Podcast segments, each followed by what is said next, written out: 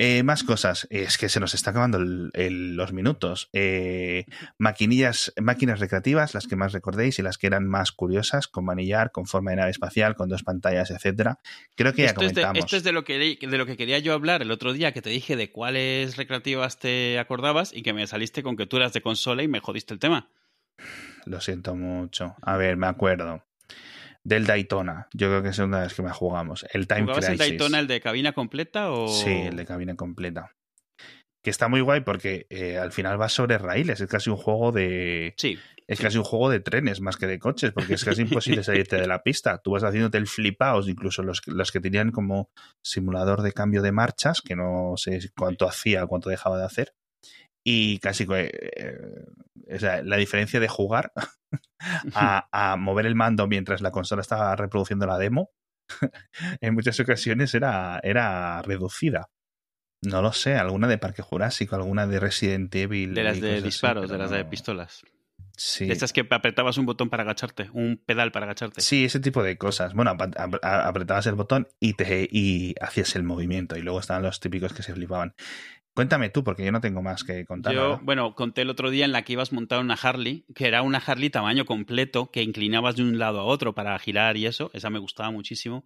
Eh, me tocó la cabina de, de, Afterburner, el que era un jet, o sea, pilotabas un caza, pero la cabina entera giraba, se movía para adelante, para atrás. Eso te iba a decir que había algunas que eran que literalmente se elevaba. Había unas curradísimas, o sea, que eran, necesitaba además un área alrededor porque se movía tanto que como estuvieses muy cerca te daba una torta la máquina entera. Esa, es, esa me gustaba mucho porque te daba unos unas sacudidas al final que quedabas todo mm, destrozado, pero guay.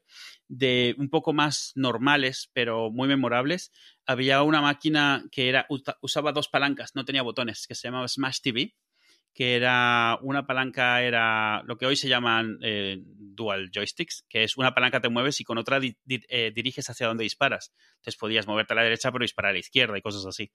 Que estaba basado la idea en, uno, en una muy anterior de Robotron. Esa era muy chula porque era un juego que era como el tipo de concurso de Running Man, esta peli de Schwarzenegger, donde tiene que escapar corriendo y le persiguen unos tíos con una sierra y tiene que matar a sus competidores y cosas así pues estaba, estaba muy bien, ahí gasté muchísimo dinero también. Realmente la recreativa que más recuerdo yo, alguna vez creo que lo conté en el grupo, puede que haya sido en el grupo de Telegram, había, hubo una época en la que una empresa empezó a hacer máquinas en red, te metías en una cabina de Mech Warrior, ¿vale? Mech Warrior son estos mechas americanos, que son mucho más toscos que los japoneses, pero tú te metías dentro de la cabina y todo el tablero, tenías tres pantallas, tenías botones.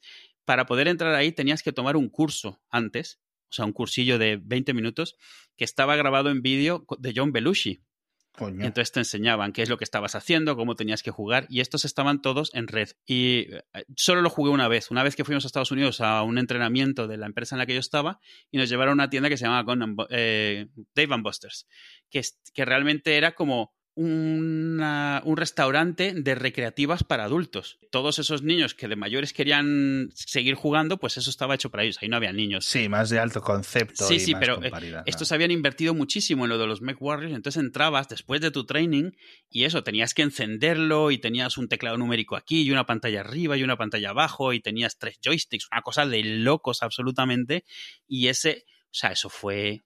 ¿Cuándo fue eso? Fue en el 98, puede haber sido o algo así. Y es también indirectamente es la primera vez que me tocó algo de realidad virtual, porque al estar totalmente metido en una cabina y lo único que ves es las pantallas, es realidad virtual, estás controlando esa cosa, se movía todo, hacía todo el ruido y además estabas jugando en red con otros 16 que estaban haciendo todo eso, que, en esa época también era bastante raro. Vamos, me dejó marcadísimo. Eso es una empresa que hizo dos versiones de sus máquinas, eran tan caras y requerían tanto espacio que realmente nunca triunfaron. Claro. Nunca compraron, nunca vendieron demasiadas y al final el boom de las recreativas también paró porque las consolas lo reemplazaron, internet llegó y ya no pudieron seguir y lo que hay ahora es varios movimientos de gente que las está recopilando de sitios en, sótanos, claro, y entonces lo que están haciendo es rescatar todas estas máquinas que pueden y haciendo, haciendo centros donde las ponen en red para jugar. Claro, las juegas ahora y el juego es cutrísimo, porque es 3D de los, de, de, de, los 90. Sí. Pero esa, esa, esa era muy, muy impresionante, me acuerdo que era. Y me gustaba, o sea, me gustó muchísimo la única vez que estuvimos. Yo solo estuve metido en esa, los otros se fueron a leer hockey y a beber cerveza. Yo metido en esa cosa las tres o cuatro horas que estuvimos en ese sitio. Sí más así, yo no recuerdo muchas. Recuerdo una que era como una especie de realidad virtual que te ponías el casco como si fuera un periscopio. Ah, sí, que estaba como en una grúa arriba. Bajaba de arriba, tú te lo ponías y cogías las dos manos, las ponías, digamos, a la altura de tus orejas y con eso como que ibas apuntando y disparando. Pero era un rollo porque tú querías jugar por jugar a otra cosa, claro. pero realmente era gastar mucho más dinero en muy pocos minutos, incluso. Era, claro, esa era más por la experiencia y después de la primera vez, realmente los juegos no eran muy buenos, porque yo me he acordado de una, había una que se llama Stone Driver, que era, eras como, conducías un coche como de especialista, de estos defectos especiales, de saltar y eso, y tenías que ir por una pista.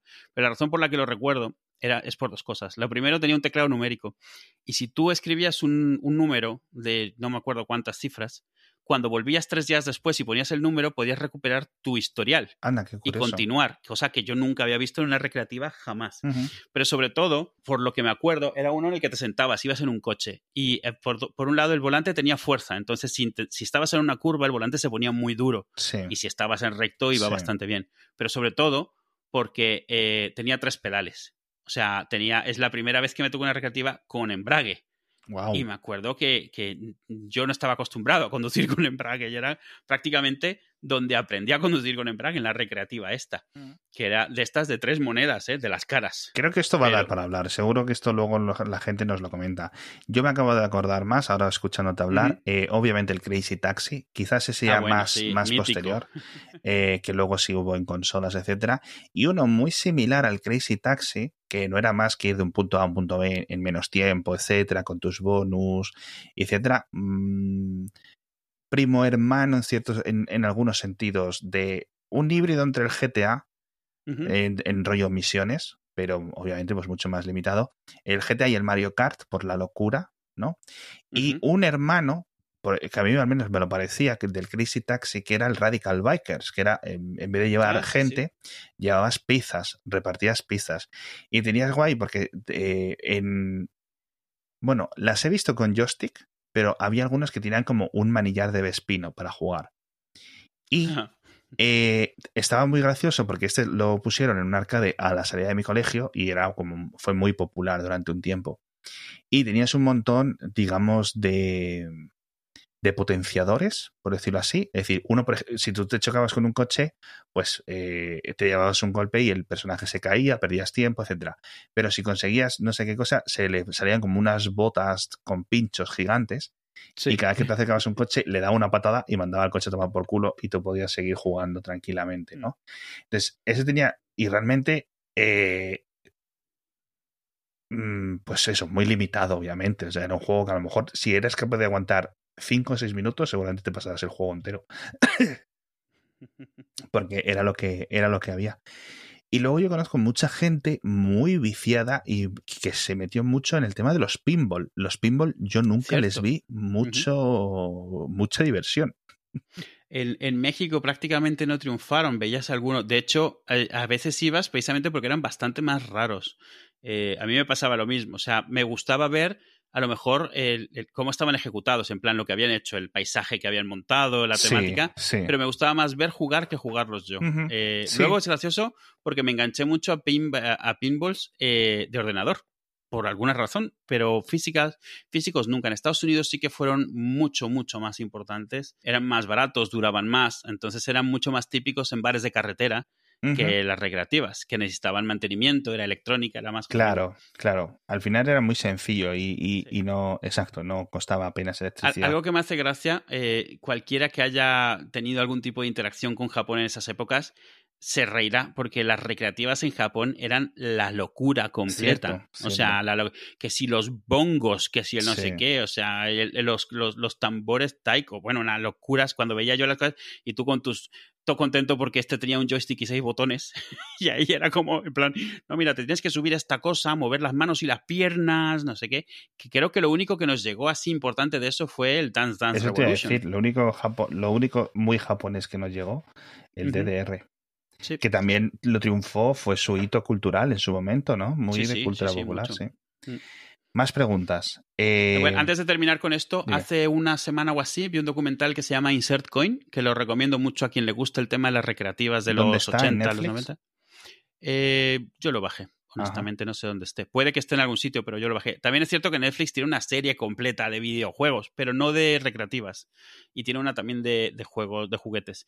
Pero este, este eh, cuenta mucho la historia de las recreativas de los 90, centrándose principalmente en Williams y en Midway, que eran los que estaban innovando todo el tiempo en eh, fueron los que hicieron el videojuego de Terminator 2 y los que hicieron el de Narc y un montón de estos que iban como abriendo terreno nuevo y, y está bastante bien eh, porque cuenta mucho de lo que importaba y de cómo se decidía qué juego hacer y, y cosas así. Está bastante bien. Se llama Insert Coin y lo recomiendo. eh, siguiente. Bueno, me salto uno que pone uñas de los pies. ok, vale. Videojuegos en streaming, por ejemplo, si quieres. Me estoy saltando varios, ¿eh? Tú, bueno, tú no juegas ni juegas normal, menos juegas videojuegos en streaming. Tenemos, tenemos Stadia, tenemos Stadia. Y lo probé en su época cuando salió, eh, un, cuando iba por las invitaciones, etcétera. Tienes el mando este de Google. Sí, un oyente me dio, me dio su invitación, así que pude estar jugando ese, esas dos semanas o así. Intentaba jugar, por ejemplo, mi Mac Tomb Raider, no sé cuál era, el que está en Stadia. ujú. Y estaba guay. Lo que pasa es que de repente eh, Chrome se ponía verde. No sé por qué. Eh, se ponía verde puro, además, ¿no? Todos los píxeles en verde. Y no podía jugar. Y como no quería yo ponérmelo en otra parte, pues no, no, no jugué mucho. Pero el concepto yo creo que va a triunfar. O sea, es un lujo el tener una cosa tan barata como es comprarte el mando y un Chromecast.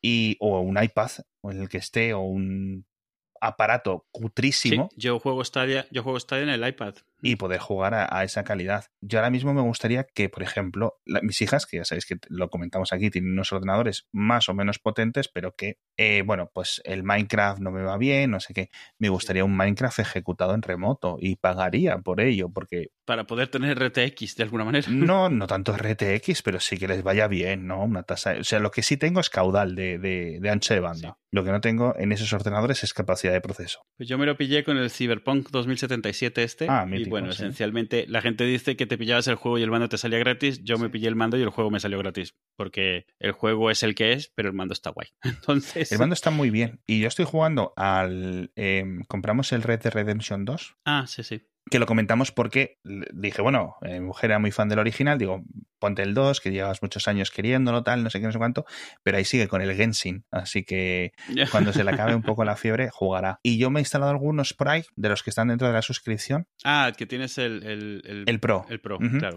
Y, por ejemplo, juegos de carreras, que dices tú, joder, juego de carrera, en el que la velocidad de los frames cambia mucho y, e influye mucho la velocidad a la que se juega, ¿no? Pues van perfectamente, tío. Yo algo que estaba leyendo es que lo que tienen es una cantidad de inteligencia artificial predictiva tremenda. Mm. O sea, la forma en la que cierran ese gap que es físico de milisegundos que hay entre tú y los data centers donde está corriendo el juego, que es impepinable porque es física la distancia que hay, la velocidad, la luz, lo que quieras. Sí, pero en, incluso en, en los mandos locales, el típico mando que va por Bluetooth a la consola, también hay una considerable latencia, ¿eh? O sea, no es en plan. Lo hay en todo, porque incluso cuando estás conectado con cable, a día de hoy todos los juegos tienen un montón de predicción y, y- y la gente piensa que no, pero sí.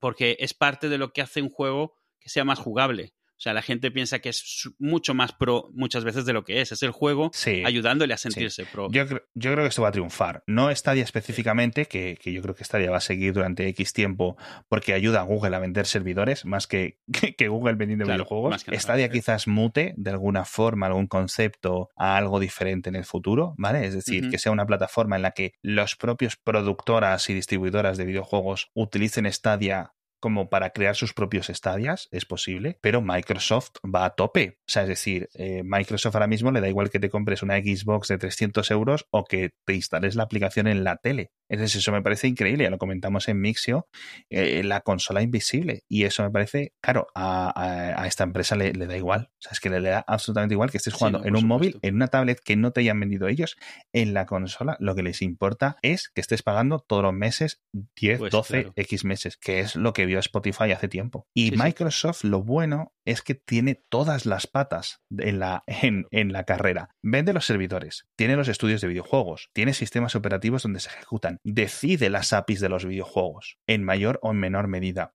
tiene tiendas de distribución, tiene las consolas, tiene todo, es decir, tiene todas las patas. Sony no tiene todas las patas, Nintendo no tiene todas las patas. Apple, obviamente, es, creo que esta fue mi conclusión hace tiempo. Uno de los motivos realmente de los que Apple impida el Stadia, etcétera, es porque después de ellos curarse una plataforma de videojuegos alternativa a las consolas y bastante eh, provechosa, llegue la industria del videojuego y dice, ah, pues mira, los videojuegos ahora son en streaming, ya no tienes que pagar, amigo. y Apple no puede meter mano ahí porque literalmente el juego va igual en el mejor iPhone que en el Android más cutre. De hecho, mejor, porque tienen mejor pantalla los iPhone, los, los, los smartphones Android en muchas ocasiones, 120, eh, en algunas ocasiones chips de red más rápidos incluso, ¿no? Mucha más memoria RAM, un montón de cosas, ¿no? En las que los iPhone pues no, no excelen, ¿no? Y equipara, porque antes si querías jugar a un superjuego en smartphone, pues tenías que coger un, un iPhone, porque los otros se calentaban o lo que sea, o se les gastaba de hecho, de hecho, a mis ojos, esas son las razones por las cuales, a ver, hoy Apple lo permite lo que pasa es que ha puesto tales reglas que nadie, nadie las va a seguir, nadie va a hacer. Pero hay Stadia, por ejemplo, para el iPad. Sí, claro, claro, claro. Porque al final lo que están, ¿qué es lo que están haciendo? Que funcione en el navegador. Sí, sí, claro. Ya está. Entonces eso no lo puedes impedir porque estás usando, están usando el navegador de Apple, están siguiendo todas las reglas que, están, que se tienen que seguir. No es diferente jugar a Stadia que jugar al, al Dots.io, juego por navegador. Lo que pasa es que tecnologías actuales te permiten montar un streaming completo en 3D en el navegador y es como Stadium, que era el Stadia que no era de Google, funcionaba en el iPad hasta que ya puedes ejecutarlo oficialmente. Sí, entrando en la, en la URL. Está bien y, y, está guay que Apple no le pueda poner patas al campo. Eh, puertas ah, al yo, campo. Yo lo que siento es que Apple debería, debería abrazarlo porque esto es una forma de, de, igualar el campo y lo que están haciendo Apple es quedarse fuera. Apple es muy disruptiva y aquí se ha comido la disrupción con patatas, con ketchup, con queso a cheddar de este americano, con todo. Se ha comido una disrupción que no sé si pensaban que fuera a triunfar o que fuera a pasar más allá de lo de que era el GeForce Now o la simulación en remoto, no sé qué. Cuando pudieron apretarle el cuello a los de Steam con el Steam Playlink este para que solo pudieras ejecutar los juegos de no sé qué forma y limitarlos, se lo pisaron bien pisado y han dicho y han visto que no pueden limitar a la industria de los videojuegos como ellos querrían. Y lo que más me fascina es que aún hay gente que defiende eso. Es decir, es gente que defiende que su iPhone haga menos cosas. Es increíble, es increíble la mentalidad de tribu en algunas personas. Por suerte, la mayoría de fanboys de Apple preferirían que hubiera un Stadia completo que no sería muy diferente de la versión. pero que, que, que, no estás sujeto a que el navegador se te mueva. Exacto. O sea, que sea una aplicación. Han real. visto la cabezonería de una empresa cuando se pone cabezona y, y no, y no tiene razón. Sí, sí, incluso yo, que soy muy fan de Apple Arcade, porque me gustan mucho los juegos que Apple Arcade ha provocado, porque soy muy fan de los juegos indies, raritos, con sus cositas. Aún así, a mí me encantaría soporte de estadio oficial y poder ver que en Stadia apareciese, yo que sé, Shadow of the Colossus de PlayStation. Para mí, que todos estos se empiecen a llevar entre ellos y que me cobren y se repartan el dinero. Si es que no es que se repartan el dinero, si es que van a vender más iPads. No, pero quiero decir que Stadia, que es de Google, que tenga juegos de PlayStation y Google le da su parte a Sony, se queda su parte Google y felices todos. Y yo pago por el iPad en el que lo estoy jugando y todos se llevan un cacho de mi dinero. Simplemente eh, no hay nadie con suficiente peso en la infraestructura ejecutiva de Apple que defienda los videojuegos. Pero esto es histórico, ¿eh? Nunca, han sido por, nunca han sido por importantes hasta que la App Store se convirtió en un megaventas de videojuegos. Y lo van a querer dejar así, de la misma forma que no han dado el paso obvio de tener un Apple TV que podría haberse comido a la PlayStation 4 en su época. Sí, se van a dejar que la PlayStation 5 pase sin ningún tipo de competición. Han añadido cosas así. Yo creo que es porque un ingeniero lo ha visto tan obvio que ha podido meterlo en el proyecto, el soporte de Bluetooth para los mandos, etcétera, este tipo de cosas. Sí, porque salía más era más complicado no meterlo, ya que lo estabas metiendo en el iPad y en el iPhone, era más complicado no meterlo. Lo de Apple Arcade no sé yo hasta qué punto es importante y hay cosas que se notan y es que nunca ha habido mayor interés. Vamos a ver cómo reaccionan ahora que los Apple los ordenadores de Apple, mejor dicho, van a ser mucho más potentes a nivel gráfico y van a poder tener acceso a unas librerías mucho más similares y van a poder ser ordenadores para jugar algún tipo de juego específico. Eso es cierto. Que, que por aclarar, pero... las librerías de Apple de juegos son muy buenas, ¿eh? O sea, son muy buenas. Lo que pasa es que Apple como tal, a los developers de juegos no les camela nada. O sea, no les da nada. Y es, una, es un tipo de developer muy particular que está acostumbrado a ciertas cosas que Apple no está dispuesto a jugar ese juego. Y encima, con el único que hace la, el motor que te permite compilar, por decirlo de alguna forma, para PlayStation, para PC, que te da el motor, que son los de Epic, sí, la, la lía. Los, los, tienes en juicio ahora mismo, pues imagínate cómo van a O sea, es a lo que me refiero. O sea, técnicamente los, los que hacen la parte del software, de las librerías y el hardware, lo tienen todo a punto perfectamente. Es un problema de otro tipo, es un problema de que eh, los directivos de Apple nunca se han interesado. O sea, eh, si tú tienes la App Store y casualmente lo has hecho de manera de que te entra mucho por juegos, guay. Pero si tú tienes que hacer algo al respecto para mantenerte en la industria de los desarrolladores de juegos, eso no. Eso es algo que Apple nunca ha querido desde que hizo sus primeros pinitos en su momento con los Games Prockets, que era la tecnología tipo DirectX de, del sistema 8, mucho antes del, del OS 10. Y cuando hizo el Pippin aquel, la consola esa que hizo Apple un tiempo con Bandai. Apple no le gusta nada eso y lo ha demostrado siempre. O sea, es como yo lo hago, pero esto es tan guay que ven tú y me haces cosas para esto. Pero, pero realmente la industria de desarrollos para juegos es muy diferente a la de, a la de desarrollar un procesador de textos o sea, es, es, es, muy hecho industrias de. Es una industria de, de, estrellas de rock que les tienes que convencer y que, con, y que camelar y que demostrarles que estás con ellos y hacer mucho las cosas porque es, es, un tipo de desarrollador muy particular, es un tipo de estudio muy particular que además ya no es que, que espere que se lo hagas o no, es que los demás se lo hacen. Entonces, si tú no se lo haces, pues se van con ellos. Es que no es desarrollo de software, es desarrollo de entretenimiento y eso es muy diferente. Cómo se vende, cómo se monetiza, que claro. te la estás jugando con un título es decir, Microsoft no se la va a jugar lanzando una nueva versión de Word, pero Rockstar, si el GTA 6 es un fracaso, cierra. Claro, claro, claro, exacto. Entonces. Y, y, lo que me parece gracioso es que Apple TV, que es lo más parecido que tiene Apple a, a, tener estudios de juegos, tiene una serie de unos desarrolladores de juegos, Mythic Quest, que está bastante bien además, de gente que sí se ha documentado y eso, pero Apple eso le pilla muy lejos ya. Como para y los videojuegos ahí. para móviles han crecido a pesar de Apple. Exacto. O sea, Apple, es cierto que Apple ha puesto tecnología y eso, pero la intención no era esta. Es algo que ha sucedido porque era buena, buen hardware, tenían buenas librerías y eso ha provocado que a la gente le interesase porque podía vender. No, y porque eh, al estar permitidos los micropagos ya construidos, digamos, dentro del videojuego, ¿sabes? Claro, eh, claro, porque podía vender. Si no, por mucho que pusieses todo eso, no sales. Especi como... Exacto. Han ido encontrando ese recoveco y poco a poco la industria de los videojuegos móviles se ha construido encima de eso. Si no, pues sería mucho más similar la industria del videojuego móvil a como es la industria en PC o en, en consola. Es decir, pagas por el título y ya está. O como era en los teléfonos antes de los smartphones, que pagabas por tu Pang y era el Pang. Sí, sí, bueno, pagas, pagas, pagas el por el título.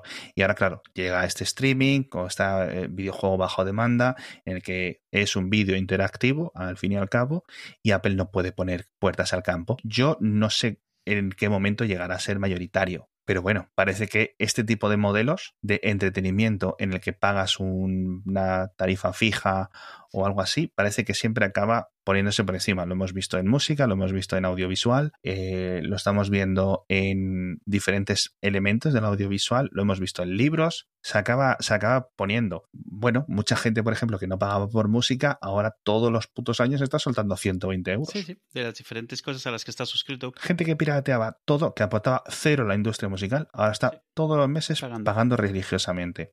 Yo creo que los videojuegos en streaming va a ser un poco así. Claro, al final el hardware ya no tienes que estar renovándolo, no tienes que estar gastando X euros cada tiempo, etcétera. Uh -huh. Otra piedra en el camino de los videojuegos en streaming va a ser, por razones distintas, Nintendo. Pero bueno, Nintendo van a su, a su, a su rollo. Así que, bueno, más cositas. Otra vez nos dicen que hablemos de NFTs, de Matrix. Ya hemos hablado millones de veces de Matrix. Recomendación de cómics de te sin temática de superhéroes. En plan Preacher, Lock and Key. En plan Preacher, perdón, o Preacher o Lock and Key. Uh -huh. Que aquí te cedo la palabra. Una serie que me gustó mucho cuando empezó eh, se llamaba Animosity. No es ni de Marvel ni de DC, es una de estas eh, editoras independientes. Animosity es sobre eh, un día todos los animales se vuelven conscientes. Todos, todos, incluidos los ratones, las, las, o sea, todos. Y entonces se lía porque deciden sea, la humanidad no puede lidiar con esto, se, se, revolucionan y empiezan a tener que interactuar entre ellos. No te explican por qué, ellos mismos no saben por qué, está bastante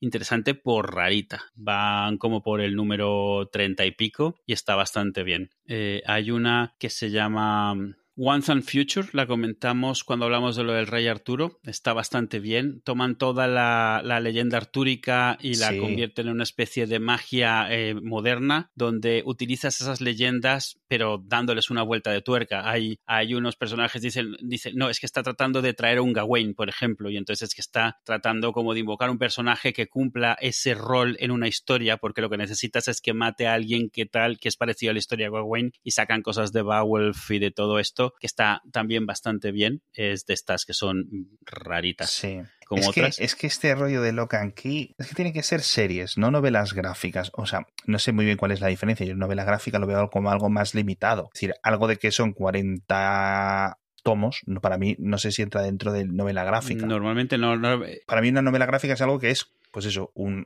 es corto. corto nivel que es pues una trilogía, dos, tres, eh, cosas así. Sí, a ver, estoy, lo que pasa es que también además estoy intentando quitar los clásicos, porque alguien que menciona los que, los que ha puesto él... No, claro, The Walking Dead... Pues te dice Transmetropolitan, ya lo conozco. Why the Last Man, ya lo conozco. Fables, ya lo conozco. Saga, ya lo conozco. Sí. Todos esos no son de superhéroes, todos esos son súper famosos. Entonces es, no lo vas a, no, lo mencionas. Estoy tratando de pensar. ¿Y alguno específico de, Star Wars ahora que los tienen resucitándolo? La serie de Doctor Afra de Star Wars está muy bien. Afra con PH. Y hay una de Darth Vader muy popular ahora, si no recuerdo mal también. Bueno, la de Darth Vader se llama ah, Darth Vader y está bastante bien. Eh, lo que pasa es que es Darth Vader. Yo, por, por decir algo diferente. Sí, Darth Vader sí es eh, superhéroe. sí. Doctor Afra es un personaje que no ha salido en ninguna película, eh, pero está completamente en el, en el, en el universo de Star Wars. Es una especie de, de Indiana Jones en Star Wars, tío de que ella es arqueóloga, pero también caza recompensas tiene de compañeros un Wookiee que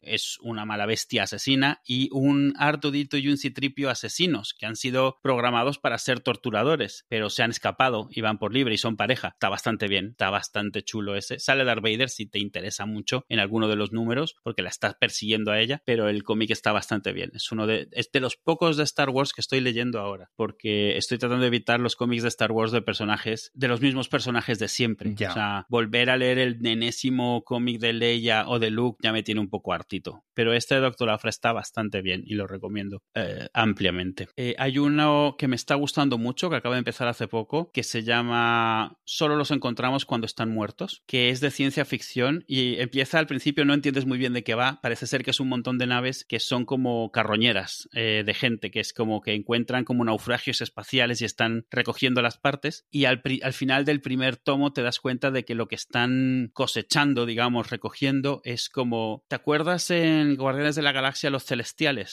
Estos eh, seres como mitológicos gigantescos, que uno, la cabeza de uno de ellos era como eh, el sitio donde estos van a un bar, donde está el colector y todo eso. Pues lo que encuentran estos en estas naves son esos. Y se llama la serie así porque siempre se los encuentran ya muertos, como que han luchado y se encuentran el cadáver de uno de estos series como, como semidioses que, que solo los han visto muertos. Y está muy interesante porque es, es, es esto, ciencia ficción de concepto muy, muy loco, súper loco. está, está bastante bien. Y hay una que se llama Birthright, como derecho de nacimiento. Es un poco como de fantasía. se roban a un niño hace no sé cuántos años y ese niño realmente se va como un, a un mundo de fantasía en el cual eh, crece como originalmente pensando que iba a ser el, el que iba a derrocar al villano de ese sitio, pero realmente termina siendo parte de su séquito y luego vuelve aquí. O sea, es, no sé cómo explicarlo, está muy bien. Se llama Birthright, lo recomiendo bastante bien. El dibujo es precioso, además, el, detalle. Mi, mi, realmente, mi única recomendación es, eh, es que desconozco tanto y, no sé si va a ser una recomendación un poco estúpida. Eh, entra en la web de Vértigo y mira a ver qué es lo que te, te, llama la atención, que imagino que ya, que ya los conocerá él, pero es de verdad, es que es como, en plan, recomiéndame anime. Chico, abre Crunchyroll. Claro, claro, te puedes volver loco. Da un par de vueltas por ahí, a ver qué es lo que te llama un poco la atención, ves los primeros 15 minutos, lees el primer episodio que te gusta, sigues. Es que. Además, ahora está viendo, está viendo un resurgir. Hay un montón de empresas nuevas, de editoriales nuevas, otra vez. Muchas de ellas muy independientes y muchas de ellas muy tratando de contar historias nuevas. Aftershock, por ejemplo, es una de ellas. Eh, Agua, AWA, eh, con cosas muy interesantes. Entonces, ahora, ahora es un buen momento para meterse en cómics que no sean de superhéroes, ¿eh? mm. de todo tipo de historia, de magia, de fantasía, de ciencia ficción. Hay muchísimo de ciencia ficción. Y es más, está habiendo un resurgir muy grande de, de cómic militar cómic de guerra, cómic de espías, eh, mucho. Se está volviendo a poner de moda cómics de, del oeste, de vaqueros, tío. A mí me encanta porque es, es un medio, es, es, algo que el anime ha hecho siempre. El anime se ha diversificado de toda la vida y no ha tratado de mantenerse en un nicho de temática. Antes tenías DC Marvel y bueno, tenías Dark Horse haciendo lo suyo con sus aliens y sus depredadores y sus Hellboys. Tenías a, a Vértigo, que realmente era de DC para las cosas que no eran de superhéroes y poco más. Los otros iban y venían y ahora están empezando a surgir muchos más y me gusta mucho me gusta mucho. Muchos de ellos financiados por Kickstarters, donde hacen sus series que se las pagan en Kickstarter, aunque son parte de esa editorial y así las pueden publicar. Sí, yo lo que sí que veo es como de fuera de los, de los nichos, en plan de los Spider-Man y cosas así, en los que siempre hay una o varias series constantemente publicándose, como que están muy limitadas, lo cual tiene su, su aquel, pero que digamos que el personaje no, no sigue. Pocas son tan largas como The Walking Dead. Sí, Walking Dead han vuelto a empezar a publicar ahora ah, color. Curioso. Y de saga y esto, pues sí, está muy espectacular, es muy de alto concepto, mucho más de, de, que el, la novela gráfica que puedas encontrar por la vida. O sea, es, una novela, es un novelote que Saga, si hubiera sido, eh, vamos, no sé si comentamos aquí que se sigue intentando producir o adaptar o algo así, pero con el suficiente... Sí, está, eso de que le llaman In Development Hell. No logran cuajar ni un guion, ni una mm. historia, ni un productor. Exacto.